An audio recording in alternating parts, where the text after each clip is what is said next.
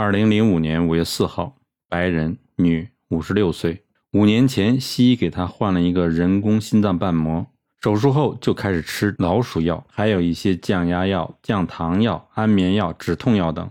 上周三是出诊，病人失眠、便秘，全身关节疼痛，全身倦怠无力，手脚冰冷，胃口奇大，一直在饿，体重超胖，走路气喘。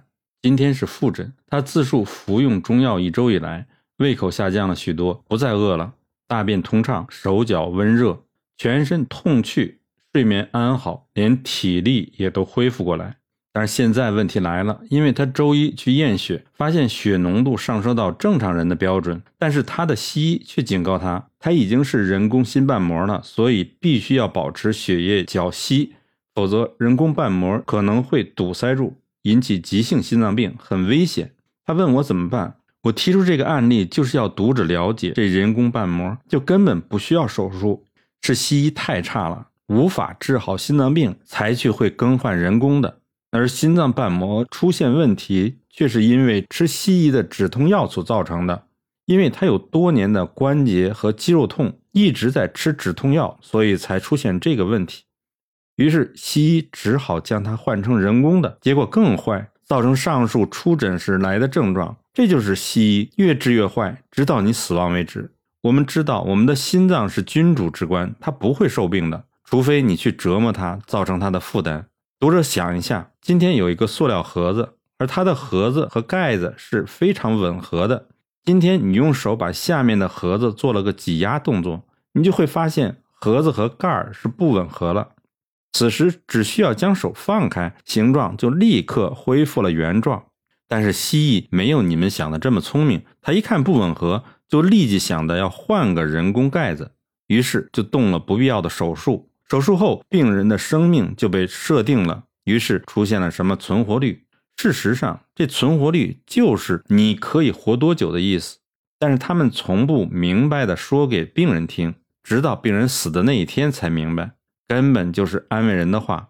今天病人吃中药才一周，原本几十年的肌肉关节痛就去掉了，根本不需要吃止痛药，连心脏功能都恢复了。但是西医却不准他恢复正常。因为已经装了人工心脏瓣膜，血液不够稀的话，还会引发心脏病。然后为了让血液变稀，便要求病人吃老鼠药，结果老鼠药却会让人中毒，又让人体内出血，又容易引发脑中风。这是什么医学？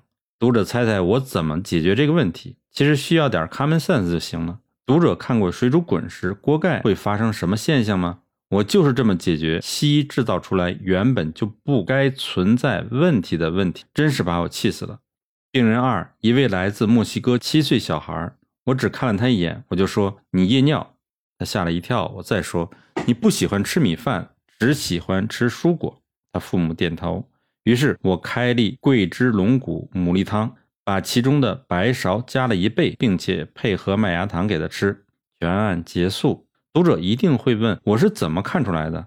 其实很简单，此小孩面色暗淡，皮肤稍黑无光，体型瘦小，肌肉很少。按照中医理论，肾主黑，肾阳不足，故阴色现，所以色黑，因此会尿床。这是桂枝龙骨牡蛎汤症。而脾主四肢，主肌肉，主无脾属土，此人形瘦无肌，个小，必然脾脏土气不足，因为土气不旺。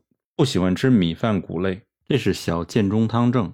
经方中此二方唯有白芍剂量不同，而多出这龙母谷粒，所以我稍微改变了一下处方，就变成了一剂药双解两个不同的问题。这是一石二鸟之方，我心知肚明。